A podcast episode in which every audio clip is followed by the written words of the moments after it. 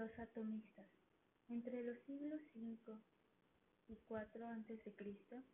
se desarrolla una corriente de pensamiento materialista y plurista, conocida como atomismo, cuyo principal exponente fue Demócrito de Aptera, 460 a 370 a.C. Los principales postulados del atomismo son la realidad está formada por átomos, que son infinitos en número, eternos, iguales en calidad, pero desiguales en cantidad, tamaño, figura y peso. La variación de las cosas se explica por el movimiento de los átomos, que cambian de lugar. Los átomos se encuentran separados por el espacio vacío.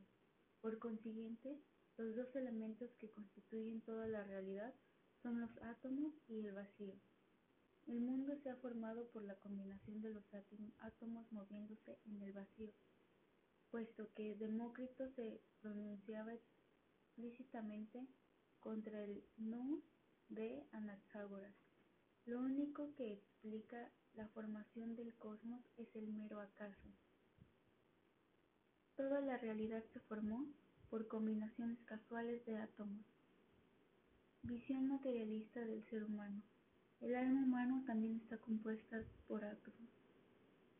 Los dioses son agrupaciones de átomos.